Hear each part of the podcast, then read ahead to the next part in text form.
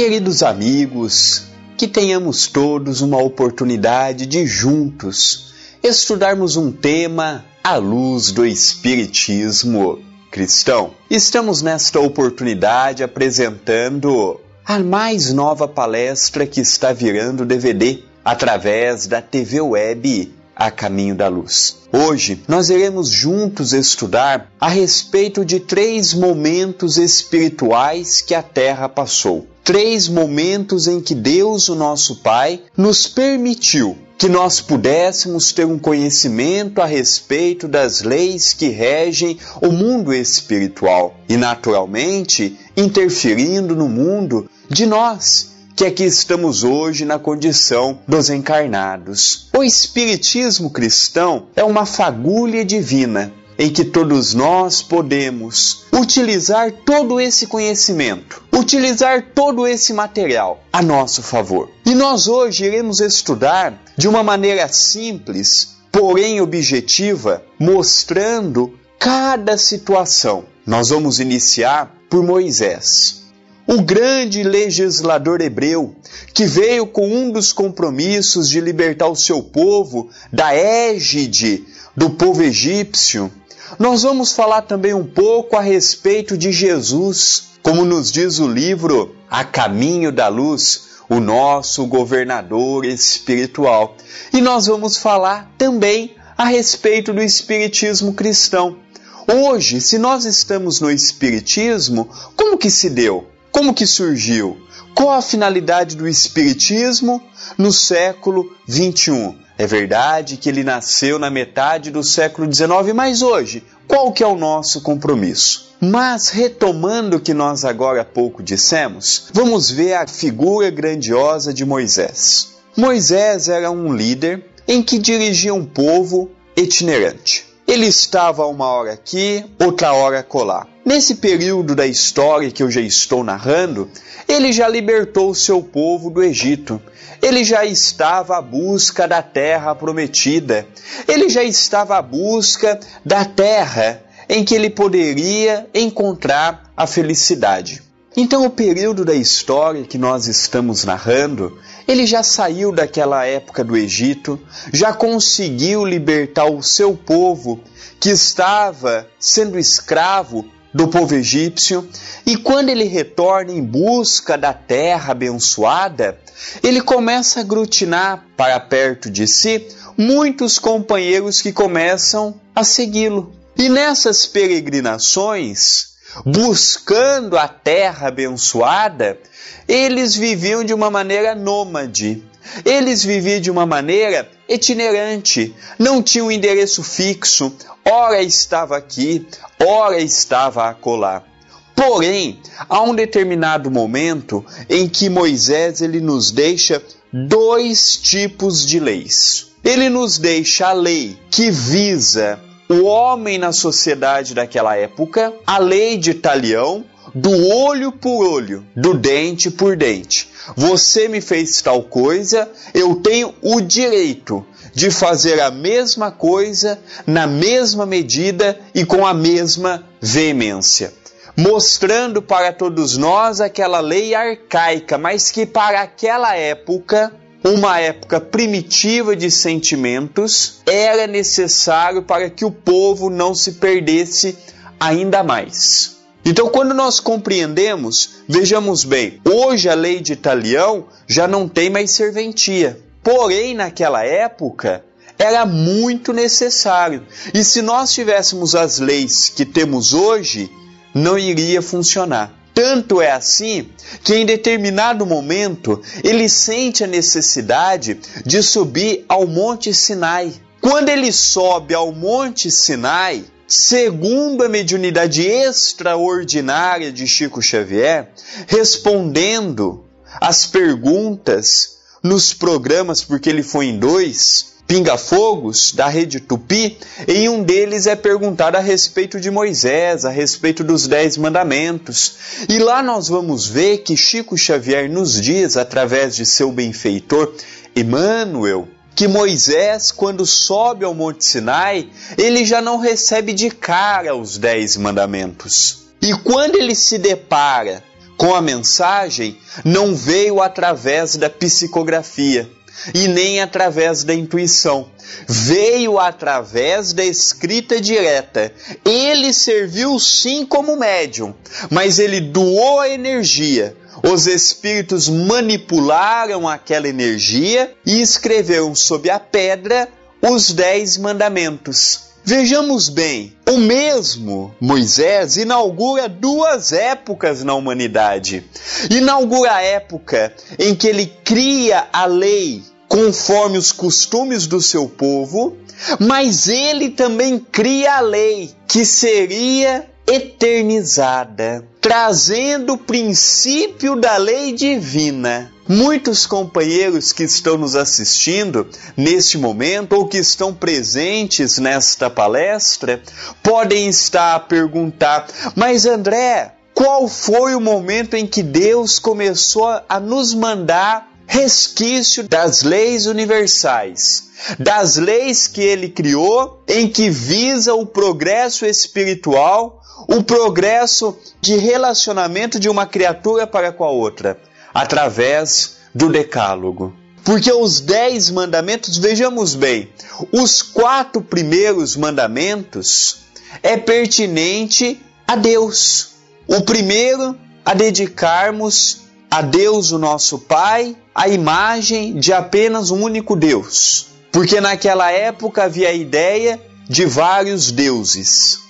E ele, Moisés, começa a criar junto de outros filósofos que viveram até mesmo antes dele, de outros precursores, como por exemplo o próprio Sócrates, considerado por muitos o pai da filosofia, mas é naquele momento que fica registrado a inauguração da ideia monoteísta, tirando aquela ideia politeísta, aquela ideia de termos vários deuses: o deus do sol, o deus da chuva, o deus do trovão, o Deus da terra, o Deus da guerra, o Deus da fertilidade, e assim sucessivamente que foi criando ao longo da história. Mas só que logo no primeiro mandamento, em que já nos pede para termos a veneração por apenas um único Deus, e que esse Deus é soberanamente bom, é soberanamente justo, ele já vê dificuldade de introduzir no seu povo. Por quê? Porque era um povo politeísta, era um povo que temia aos deuses e não os amava.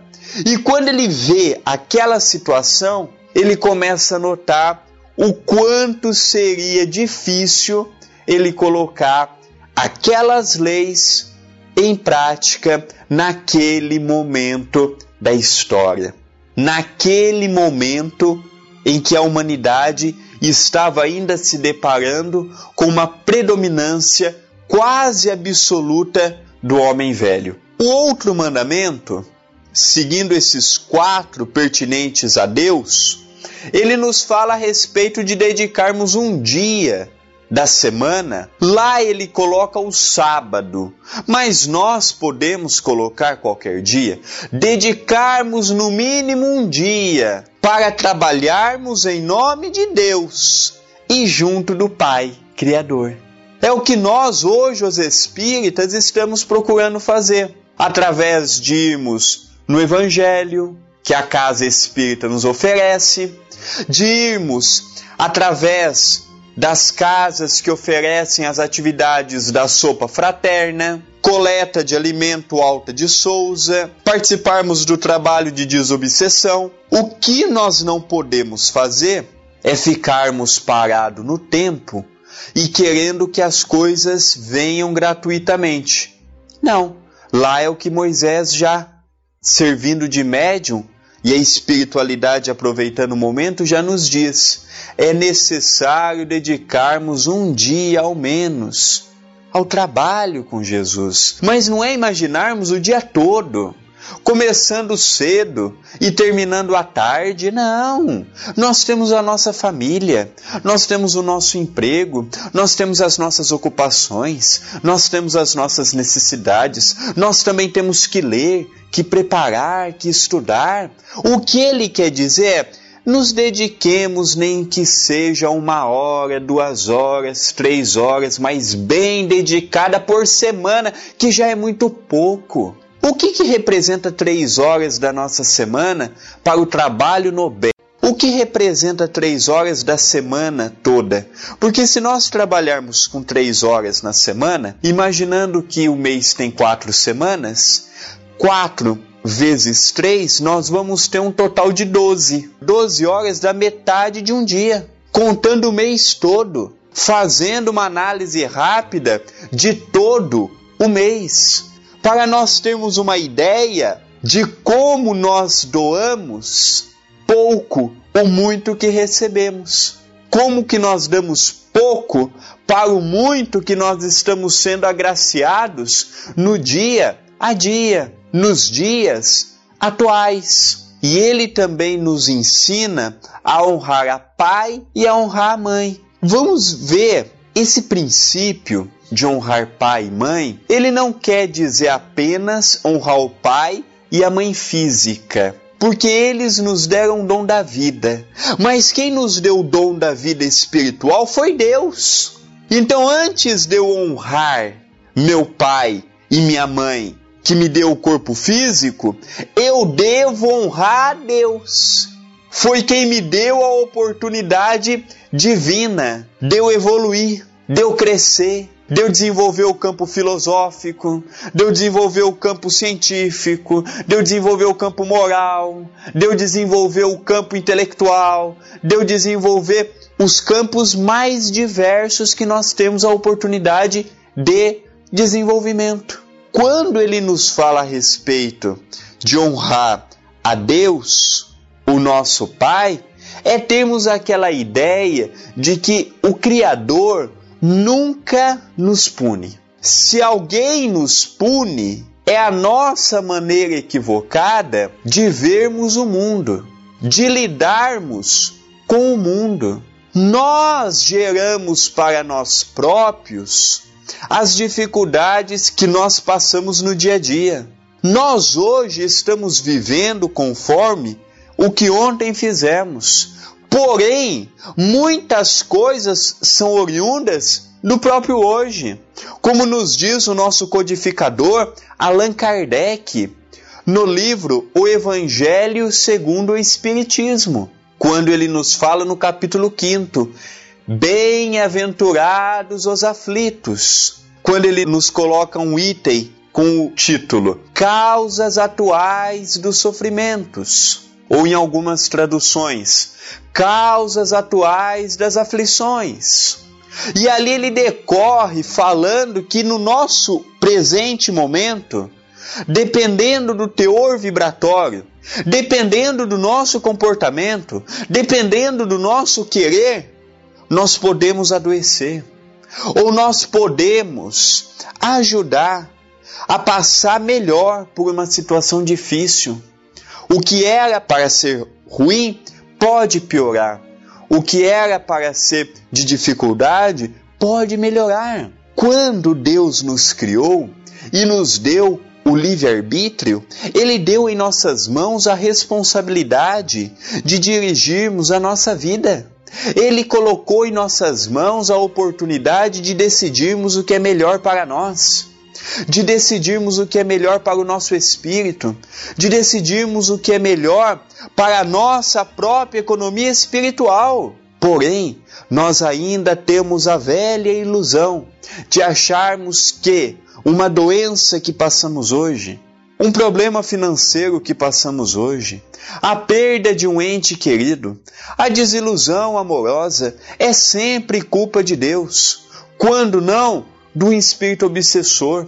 Quando não, de uma outra pessoa qualquer, porque nós temos ainda a ilusão de querermos colocar a culpa nos outros, em vez de assumirmos a culpa que, na grande maioria das vezes, reside única e exclusivamente em nós próprios. Hoje, Jesus veio nesses dez mandamentos, porque né, no programa Pinga Fogo, Chico Xavier disse que foi uma escrita direta do próprio Jesus. os outros seis mandamentos era pertinente a, a tudo o que não poderíamos fazer. E o quarto mandamento, ainda pertinente a Deus, que é o último, é para dedicarmos e vermos em Deus um Pai amoroso e um Pai justo, que sempre nos dá oportunidade de crescimento. E os outros seis mandamentos eram pertinentes ao que não poderíamos fazer. Não matarás, não cobiçarás a mulher do teu próximo, não cobiçarás os pertences do teu próximo, não cobiçarás a família do teu próximo. Seis mandamentos de tudo que não poderíamos fazer. E se hoje nós pegássemos aqui no Brasil todos esses parágrafos, artigos e não sei mais o que que constitui a nossa Constituição e trocássemos por estes dez mandamentos, nós teríamos um país muito mais justo. Nós teríamos um país muito mais igualitário. Nós teríamos um país em que na sociedade teria ainda assim resquícios do que nós temos hoje, mas poderíamos, baseado em compreender o que é meu é meu, o que é do próximo é do próximo, ter um país muito mais honesto do que nós temos, infelizmente, nos dias atuais. Quando nós estudamos um livro muito desconhecido no meio espírita cristão, chamado A Caminho da Luz, o mesmo nome da TV, o livro A Caminho da Luz, ele foi escrito na década de 30, foi recebido pelo médium Chico Xavier, ditado pelo seu benfeitor Emmanuel, e nesse livro ele faz uma síntese dos períodos que nós, humanidade, passamos, falando daqueles povos que vieram de Capela, porque aquele planeta já estava à altura de uma transformação e aqueles espíritos já atingiram uma, um grau intelectual bastante desenvolvido, porém a moral não andava junto. Então eles foram recebidos de braços abertos por Jesus aqui no planeta Terra. E nós vamos ver que nesse livro começa falando a respeito do surgimento da vida inorgânica, da vida orgânica. Vai falando das grandes raças que o planeta Terra teve no início: a raça egípcia, a raça ariana, a raça indo-europeia, a raça hindu. Comenta a respeito do povo grego, do povo com a cultura milenar dos chineses, dos ocidentais de uma maneira mais abrangente. Então é um livro que ele faz um estudo minucioso, porém fez uma grande síntese a respeito desses períodos. E quando ele fala a respeito de Moisés, Emmanuel, ele é muito taxativo em nos dizer que Moisés é um extraordinário médium, com enormes potencialidades mediúnicas. Tanto é assim que ele veio com compromisso. Quando nós lemos a Bíblia, nós vamos ver que lá tem uma, uma citação de Moisés dos varões daquela época, eis o mais dócil. Vejamos, mesmo ele cometendo todos os erros que ele cometeu, de liderar um povo que uma hora estava aqui, outra hora estava ali, até aí não tem problema nenhum. Mas para ele ir para determinado local, muitas vezes ele tinha que expulsar as pessoas que ali estavam vivendo. E para isto, muitas vezes havia mortes, os homens muitas vezes abusavam das mulheres, as crianças eram feitas, na grande maioria das vezes, escravos. Então ele dirigiu um povo que era bárbaro. Um povo que, se precisasse matar, matava.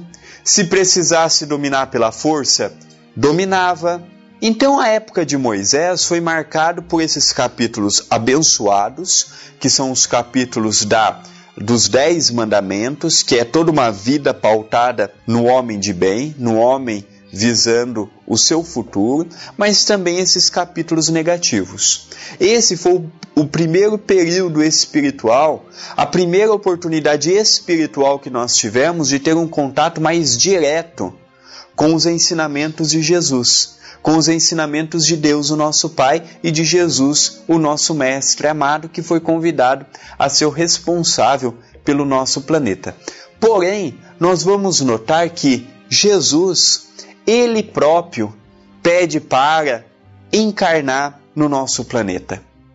Porque naquela altura, o amor era uma virtude muito distante da maioria dos corações daquela época. A caridade, o perdão, a tolerância, o resignar-se, o entender o lado alheio, ainda era algo que fugia dos padrões.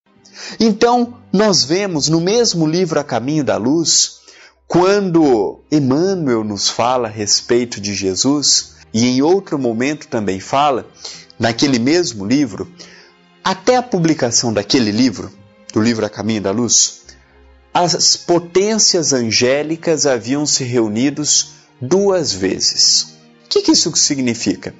Cada planeta tem o seu Cristo. O nosso é conhecido por Jesus Cristo.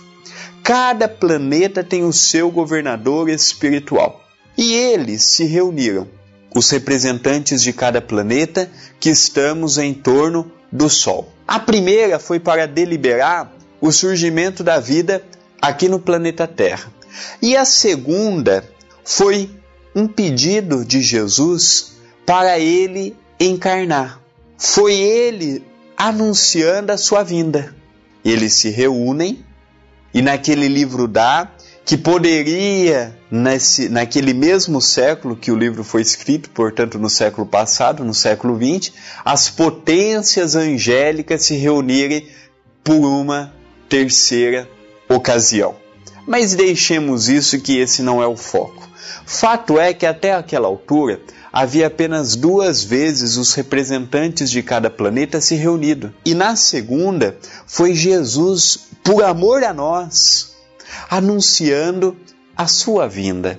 Chico Xavier, esta figura extraordinária que nós tivemos, ele dizia que Jesus levou quatro mil anos para sair do local em que ele estava até ele nascer naquela manjedoura simples. Ele foi descendo de dimensão em dimensão, passando por subdimensão a subdimensão. E é interessante que em cada uma que ele ia descendo, ele ia pregando a sua mensagem. Não imaginemos que Jesus pregou a mensagem apenas para nós, os encarnados. Não! Conforme ele foi descendo, ele foi pregando. E diga-se de passagem, na própria Bíblia nós vamos ver que após a sua morte, ele continuou pregando nas regiões ainda mais atrasadas, até que ele pudesse novamente subir e chegar na sua verdadeira morada. Então Jesus, quando ele veio, ele levou quatro mil anos. Não foi de um dia para a noite. Foi corporificando as dimensões. E foi pregando a sua mensagem. E Chico também dizia que a nossa querida Mãe Santíssima, Maria de Nazaré, essa mulher extraordinária, que foi a mãe de Jesus, ela levou mil anos para preparar o seu ventre abençoado para receber a maior entidade que nós recebemos até hoje e que dificilmente o próprio Jesus voltará a encarnar. A diferença é muito grande de realidade espiritual. Ele já não tem mais a necessidade aqui vir, veio para nos mostrar o caminho, nos mostrou o caminho, continua dirigindo todo o planeta, que é uma responsabilidade enorme que é uma responsabilidade muito grande.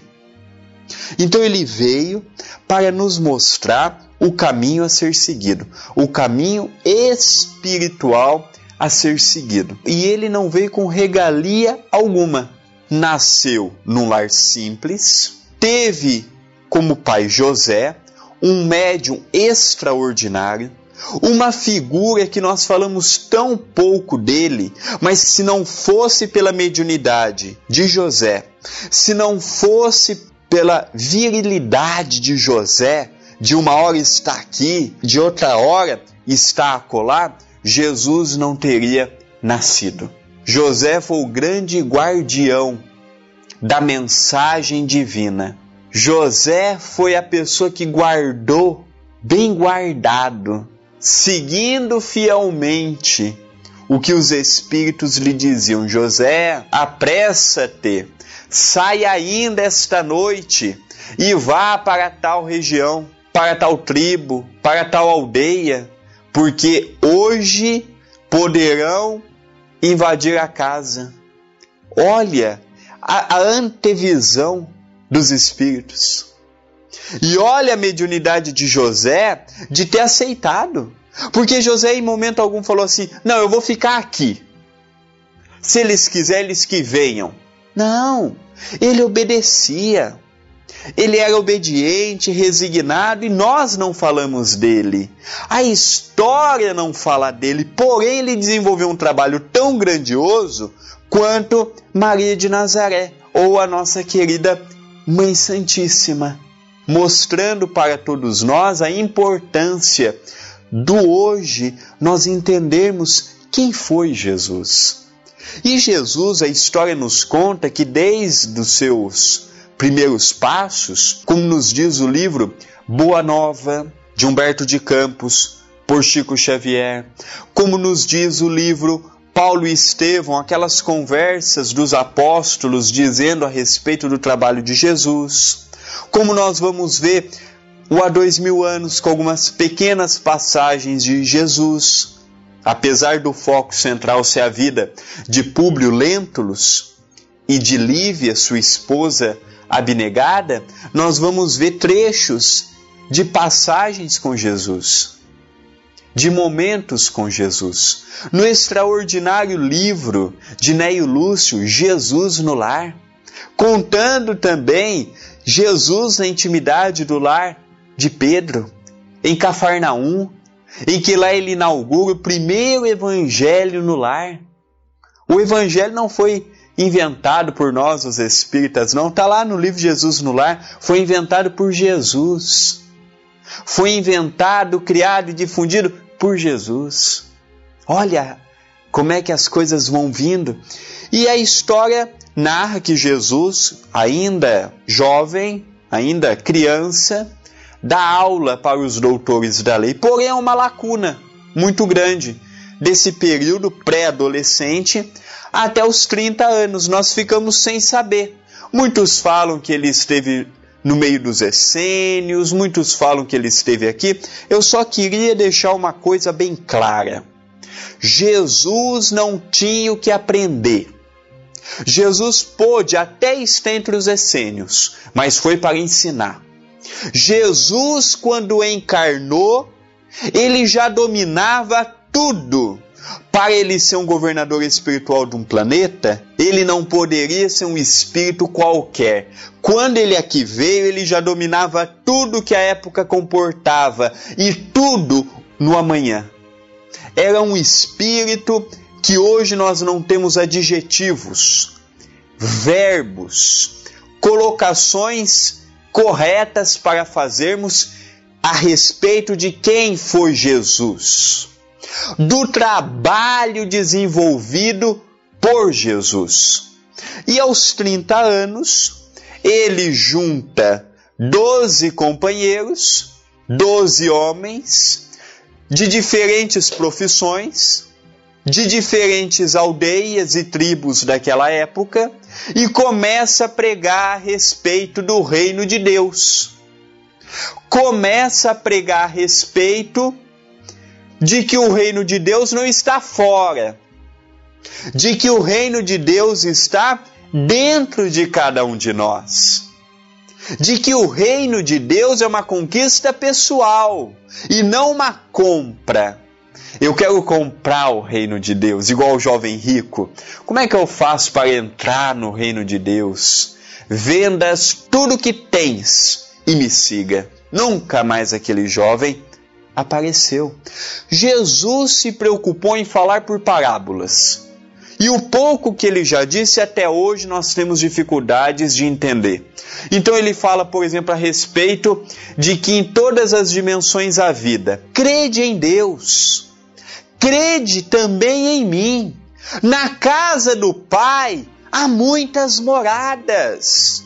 Vejamos bem, ele nos dizendo que na casa do Pai, o nosso Criador maior, o nosso Criador magnânimo, ele não dá a vida e não concebeu a vida apenas na crosta. Não! Nós temos várias dimensões e em todas as dimensões a vida. É evidente que a matéria que vibra nessa dimensão é diferente da que vibra em nosso lar, que é diferente da que vibra na cidade estranha ou na cidade dos gregorianos, segundo o livro Libertação. Ele nos falou a respeito do amar. Aquela frase, amai-vos uns aos outros, não é de Jesus. Não é. O amai-vos uns aos outros não é de Jesus. Na época de Moisés já era dita. Só que quando ele veio, ele deu um modelo de amor. Porque quando eu falo assim, amai-vos uns aos outros, qual que é o parâmetro de amor? Qual que é a meta de amor? Aí vem Jesus com a sua sabedoria maior e nos fala: Amai-vos uns aos outros como eu vos tenho amado. Ele pega o amor dele como exemplo. Ele pega ele como exemplo de personificação do amor. Então veja bem, ele amou todos iguais. Ele amou o rico igual o pobre. Ele amou o são igual amou o doente.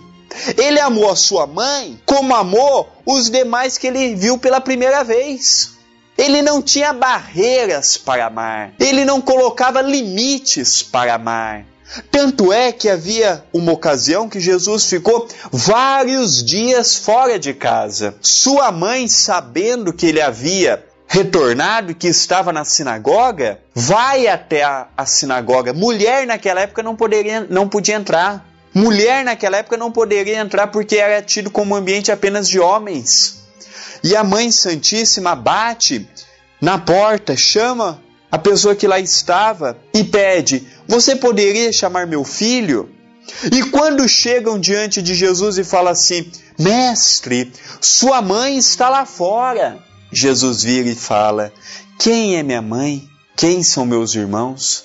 A não ser aqueles que fazem a vontade de meu Pai que está nos céus, ou de nosso Pai que está nos céus.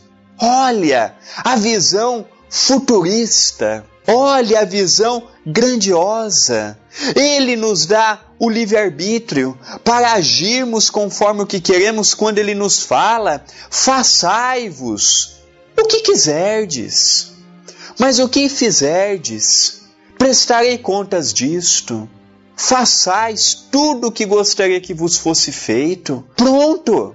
Faça tudo o que gostaria que vos fosse feito. Ele coloca em nossas mãos o livre-arbítrio e nos dá a responsabilidade de nos colocarmos no lugar do outro, sempre questionando: será que no lugar do outro eu não faria o que ele fez?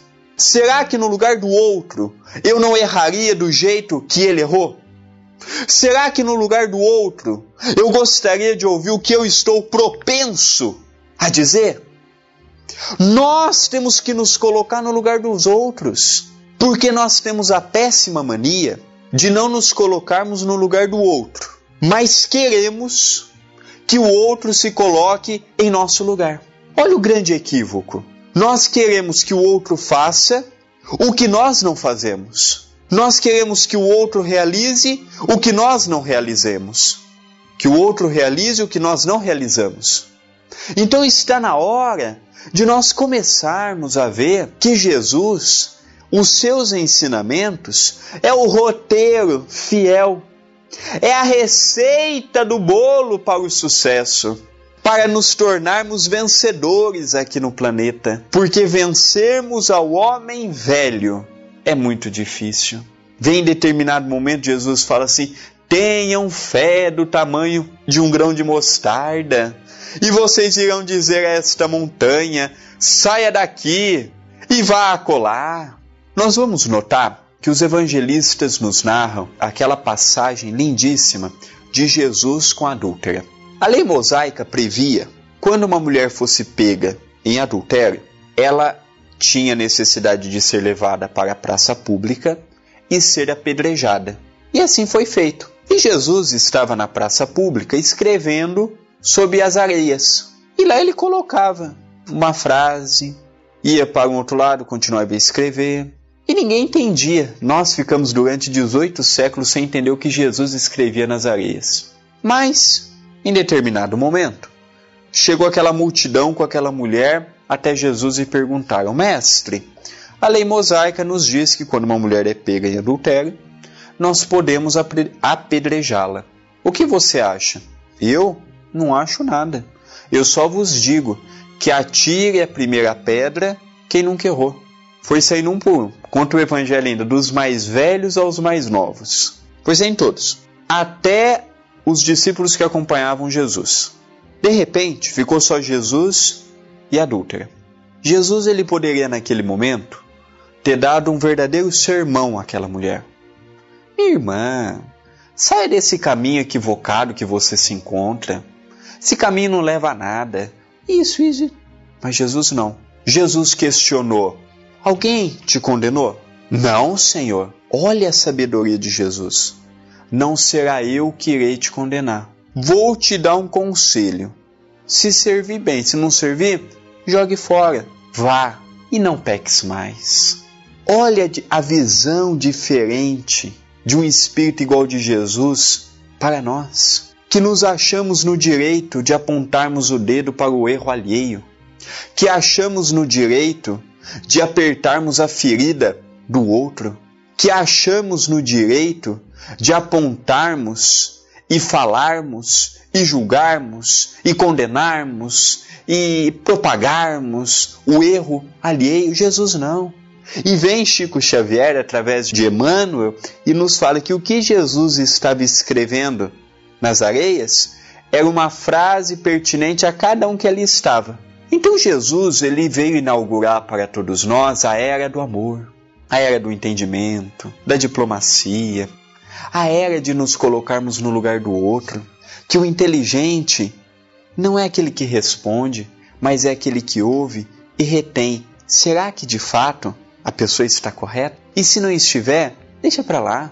É perca de tempo responder às ofensas. É perca de tempo responder às calúnias que os outros inventam.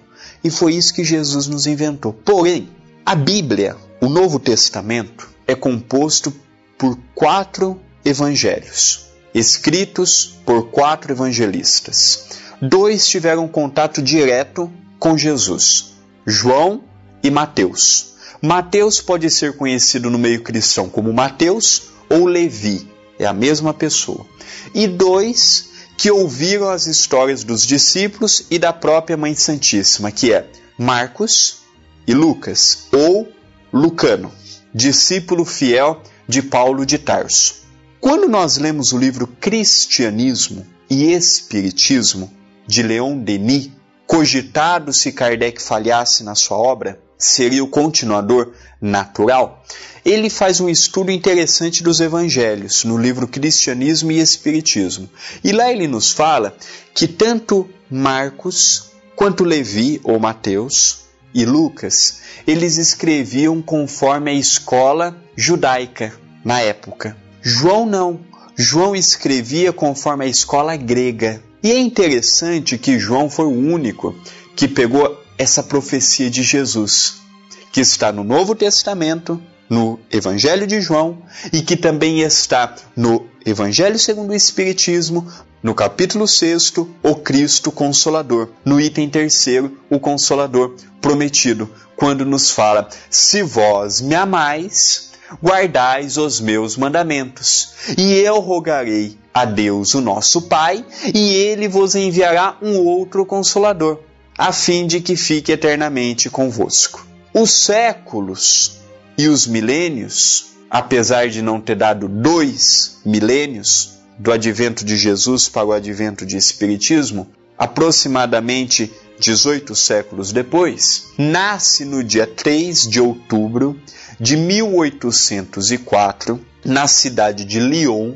na França, de um casal que tem apenas um filho, e esse filho se chama Hippolyte Leon Denisard Rivaio.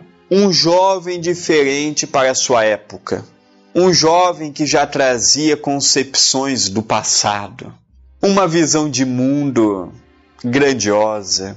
Uma ponderação no falar. Muitos desconhecem, mas Allan Kardec ou Hippolyte Leon Denisard Rivaio Chico Xavier tinha um costume de dizer que aquela foto que nós temos de Kardec, Kardec sisudo, Kardec cego, que Kardec não era daquele jeito no dia a dia, não. Kardec era um homem bem-humorado, Kardec era um homem de bem com a vida, Kardec era um homem que sorria facilmente.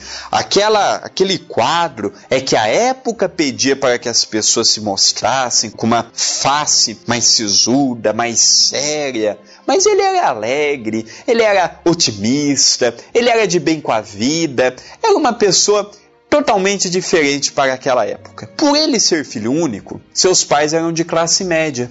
Não eram os abastados daquela época, mas também tinha o mínimo de recurso para gerar ao seu filho uma educação diferente daquela época.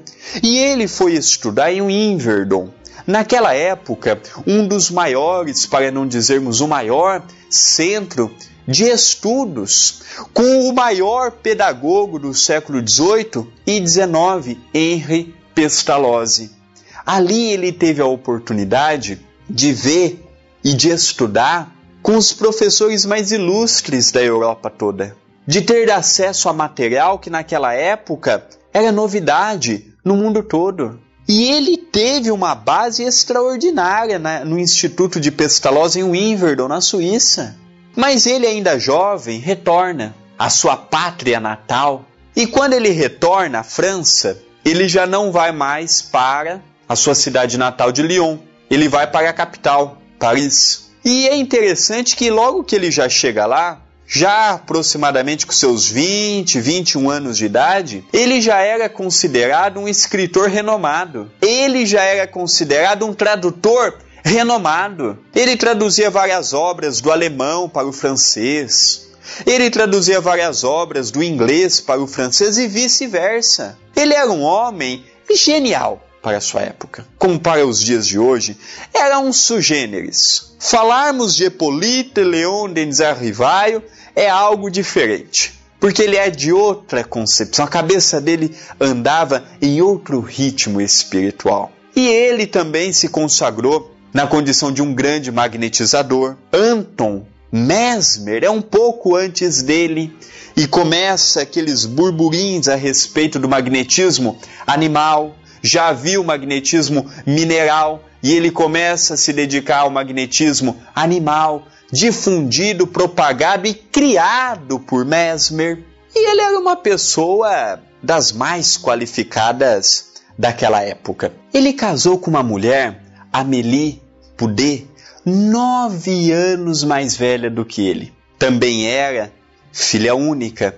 Seus pais deixaram algumas casas de aluguel.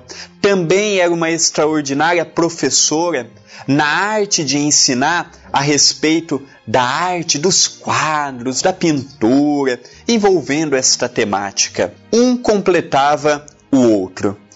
Allan Kardec ou Hippolyte Leon Denisard tinha em Amélie Boudet todo o amparo, toda a ajuda, todo o respaldo que ele precisava para ter a ajuda necessária para continuar no caminho natural enfrentando as dificuldades, as lutas. Hippolyte Leon tentou fundar um, um colégio que não foi para frente, tentou com outro sócio que também não deu certo, e assim foi a vida dos dois. Hippolyte Leon também foi convidado pelo governo francês, pelo governo alemão, a instituir o método de Pestalozzi no ensino público das duas nações. Mas quando deu aproximadamente 1855, portanto, ele estava com de 50 para 51, se ele é de 1804, nós vamos notar que começou na Europa, começou também nos Estados Unidos da América um pouco antes, começou em boa parte do mundo a ter as mesas girantes. ou os shows daquela época. O que, que era isso? Mesas pesadíssimas que precisava de vários homens para levantá-la, subia, ia de um lado, ia para o outro, subia, descia, rodopiava, sem machucar ninguém. E naquela época não havia tecnologia para tanto. E aquilo começou a chamar muitas pessoas, porque qual que era o divertimento do século XIX? Hoje, qual que é o nosso divertimento? Televisão, celular, computador, internet, carro. Naquela época não havia nada disto. Naquela época não tinha nada disso. Naquela época o que, que era o divertimento? Os concertos, aberta ao ar livre, que, que era o divertimento daquela época? As conversas de determinados assuntos. Isso era o que havia de divertimento naquela época. A eletricidade estava começando a sair do papel, ainda estava no esboço. Não havíamos eletricidade naquela época. Então era um período que o divertimento da época era muito escasso. E isso daí começou a chamar muita atenção. E é importante dizer, Hipólito Leão frequentava a roda dos intelectuais daquela época, dos músicos, por exemplo. Naquela época tinha Chopin, que morava em Paris, ele não era francês, mas morou em Paris. Liszt, que estava começando a surgir. Jorge Sand, uma grande amiga de Allan Kardec ou de Hippolyte Leon Arrivaio, que era uma grande dramaturga. Mas nesta época, já iniciando a segunda metade do século XIX, o extraordinário escritor Victor Hugo estava exilado, mas é um homem dotado de uma profundidade na sua escrita que não há tamanho. Então o Victor Hugo escreveu muitas obras importantes que até hoje nós temos a oportunidade de ler, de estudar. E quando começou toda essa movimentação na França, em especial em Paris, Allan Kardec ou Hippolyte Leon sempre dizia que não acreditava. Ele era uma pessoa que ele colocava antes das emoções a razão. Ele sempre pensava e ele achava isso daí uma tolice, uma bobagem, um divertimento gratuito ou cobrado para o povo. Mas depois de um ano, esgotado todas as argumentações, ele vai num desses núcleos familiares. E quando ele vai, ele deixa a primeira frase espírita que pouquíssimos espíritas conhecem. Por detrás de um ser inanimado tem um ser inteligente. Porque uma mesa não tem cérebro para pensar, nem músculos para se movimentar. Dali a dois anos, ele publica no dia 18 de abril de 1857 o primeiro livro espírita cristão. É o marco do surgimento do espiritismo aqui no planeta Terra. Vamos agora estudar esse livro, em rápidas palavras. Quando ele foi publicar, ele questionou: Como é que eu assino? Eu sei que a obra pertence aos espíritos. Mas como que eu assino? Precisa um, do nome de um encarnado. Coloque o pseudônimo de Allan Kardec. Ele, curioso, perguntou: Mas por que Allan Kardec? Allan Kardec foi um nome que você teve quando você vivia um pouco antes da época do Cristo, na região das Gálias, e lá você era um sacerdote druida, com o nome de Allan Kardec. Já acreditava na reencarnação, já acreditava na comunicação com aqueles que já não estão mais vivos. Você já era um sacerdote que ensinava os discípulos a respeito desta temática. Vejamos bem. E, e, ele também, o Espírito da Verdade, revelou que além dele ter sido Allan Kardec, ele foi Platão, seguidor fiel de Sócrates, e também foi John Hus, o mártir desencarnando na Tchecoslováquia, hoje República Tcheca. Vejamos bem, olha como o espírito de Allan Kardec, já na condição de Hippolyte Leon, era desenvolvido. Ele lidava com os temas que hoje nós lidamos: mediunidade, vida após a morte, comunicabilidade com os espíritos que já não têm mais o corpo físico de uma maneira natural. Há mais de dois mil anos, esse espírito já caminhava consigo com essas ideias inatas. Já carregava consigo essa, essas ideias que é natural, que é normal.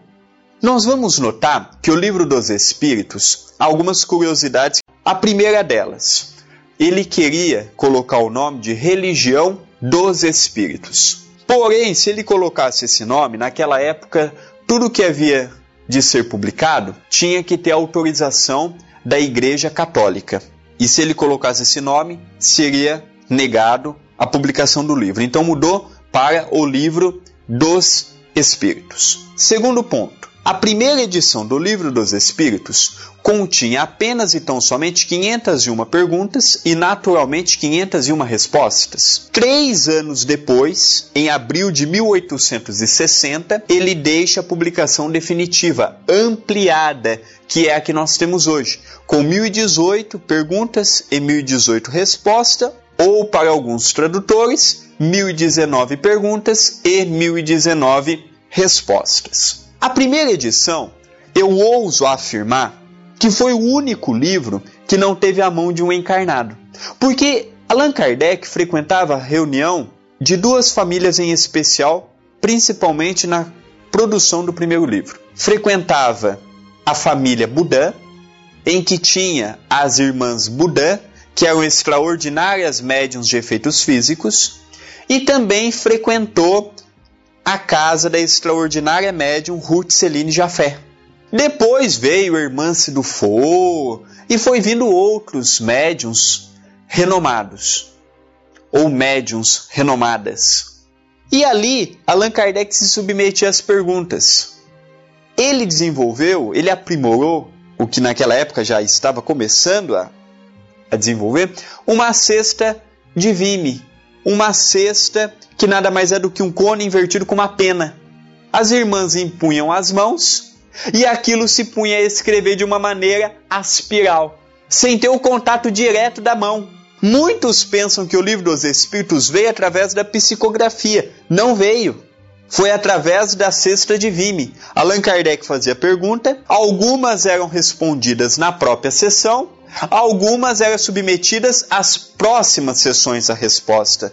As irmãs impunham as mãos, ou Ruth Celine de Afé, aquele instrumento se punha a escrever, e Allan Kardec cabia a ele colocar o que era ponto, o que era vírgula, onde começa uma frase, onde termina uma frase. Então foi um trabalho árduo.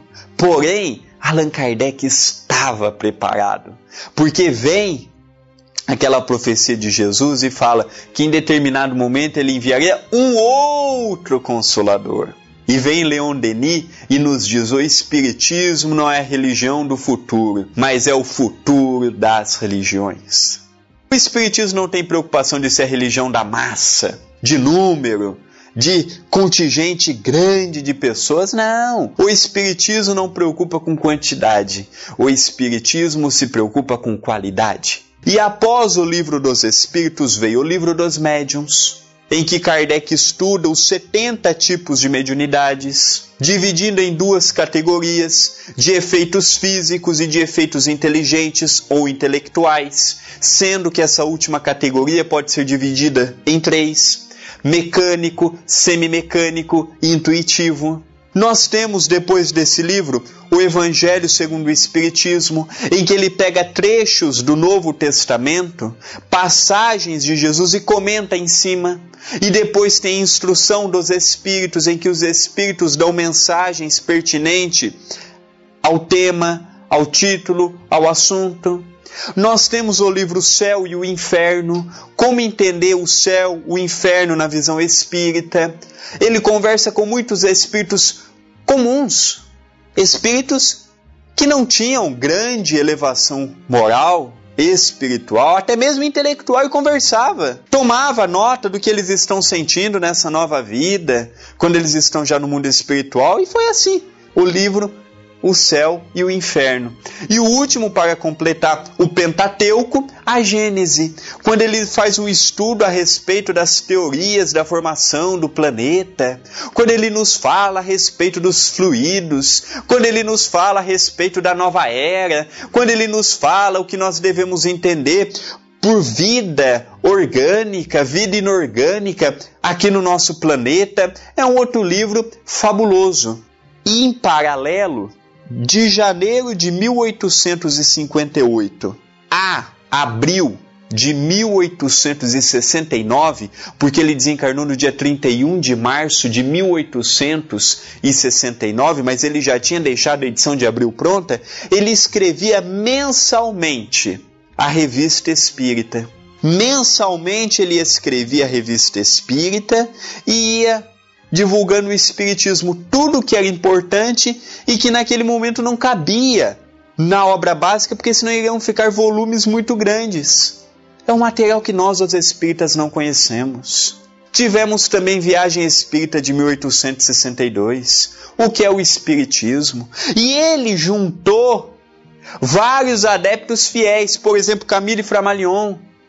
Chico Xavier dizia que era a reencarnação de Galileu Galilei, o grande filósofo, o grande cientista italiano, o grande pensador italiano, Galileu Galilei. Gabriel Delane, a família Delane, Alexandre e Alexandrina e o filho Gabriel Delane, Leon Denis e outros ali na França. Tivemos na Inglaterra dois grandiosos pensadores, escritores, cientistas, dentre muitos que poderíamos citar, Sir William Crookers, estudando a mediunidade de Florence Cook, que incorporava o espírito de Kate King. Nós também tivemos Arthur Conan Doyle. Nós tivemos na Rússia Alexander Akizakov. Nós tivemos em Portugal Fernando de Lacerda, um pouco depois de Allan Kardec, é evidente. Nós tivemos também na Itália a extraordinária médium Eusébia Paladino o extraordinário cientista Ernesto Bozano. E aqui no Brasil nós também tivemos Batuíra, que veio de Portugal, mas desenvolveu seu trabalho aqui. Inácio Bittencourt, que também nasceu em Portugal, mas desenvolveu um trabalho aqui. Nós tivemos Dr. Bezerra de Menezes, professor Eurípides Barçanufo, Caibar Schutel, Zilda Gama, Ivone do Amaral Pereira, e o que veio continuar a obra natural de Allan Kardec, Chico Xavier. O que seria do Espiritismo hoje sem Chico Xavier?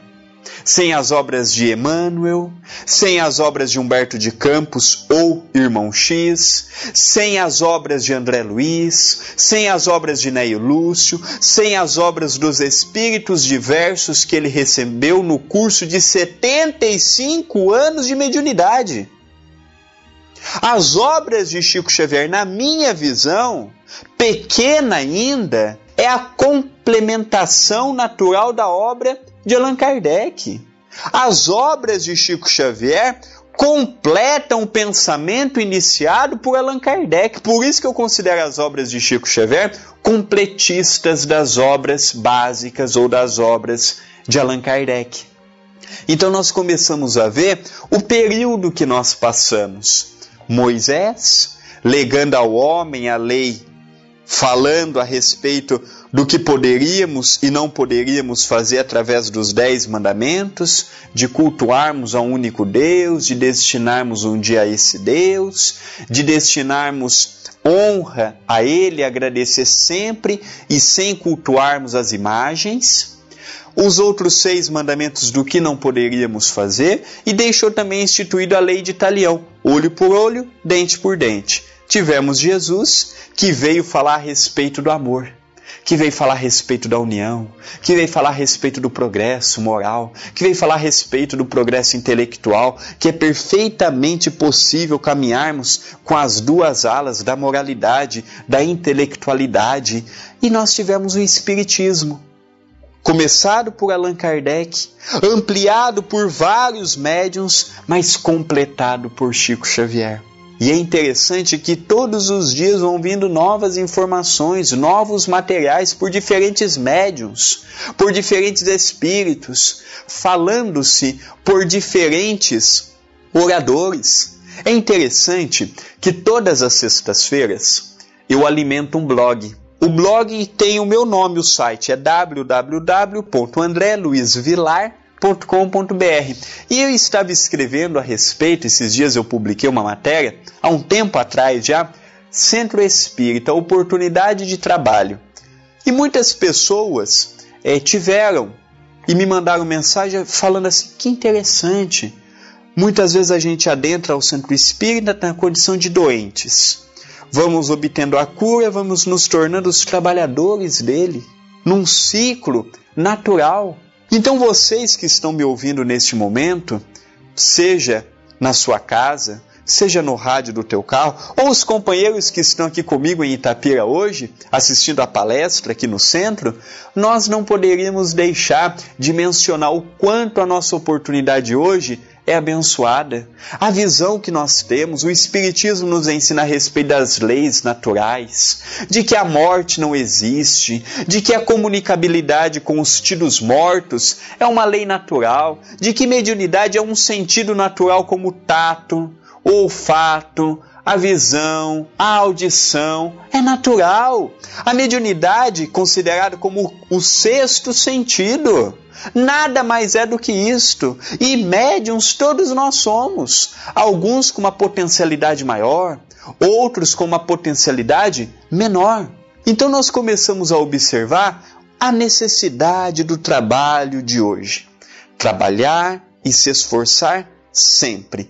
Eu gostaria de, de, de agradecer a vocês que vem acompanhando o nosso trabalho aqui no centro, a você que está nos assistindo neste momento. Vamos ter sempre em mente, por mais difícil que seja a nossa prova, por mais difícil que seja o compromisso que hoje nós temos, nunca desistamos. Nunca entremos numa faixa negativa, porque o Espiritismo nos ensina Ninguém carrega uma cruz mais pesada do que os ombros podem suportar. Nenhum de nós é vítima e nenhum de nós é coitado. Nós temos a família, não que gostaríamos de ter, mas que temos necessidade de ter. Nós não temos, nós não temos a posição financeira, nós não temos a conta bancária, nós não temos a cardeneta de poupança que muitas vezes gostaríamos de ter, mas temos a que necessitamos de ter. Nós não temos o corpo muitas vezes perfeito que sonhamos em ter, mas temos o que necessitamos de ter. Eu, quando chego diante de um espelho, olho para mim, mesmo que não sendo o homem mais bonito da face da terra, eu faço questão de olhar para mim próprio e dizer: Eu sou o homem mais bonito do mundo. Porque se eu não valorizar isso em mim, quem é que vai valorizar? Eu olho para o meu carro, mesmo que velho, e eu digo a ele: Você é o melhor carro que uma pessoa poderia ter, porque você me leva para onde eu quero, na hora que eu quero. A família, de fato, pode vir com aquele filho conturbado, com aquela mãe difícil, com aquele genro, com aquela nora, com aqueles avós, com aquela sogra, com aquele sogro intransigente, mas nunca nos esqueçamos que são através deles que nós temos a grandiosa oportunidade de entendermos o capítulo do amar, o capítulo do entender. É aí que nós entendemos o que Jesus quis dizer. Quando fizeres uma festa em tua casa e fores oferecer um banquete a alguém, não convide os amigos, não convide as pessoas que você tem facilidade e amizade. Convide sim aqueles que você tem problema de relacionamento. É na hora do vamos ver, perdoarmos, entendermos, relevarmos. O inteligente não é aquele que briga. O inteligente é aquele que ama. O inteligente é aquele que perdoa. O inteligente é aquele que se coloca no lugar do outro. E não aquele que briga, e não aquele que leva tudo no ferro e no fogo.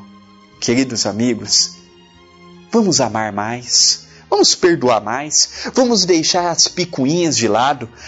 A terra é uma escola abençoada, o tempo passa, o tempo voa.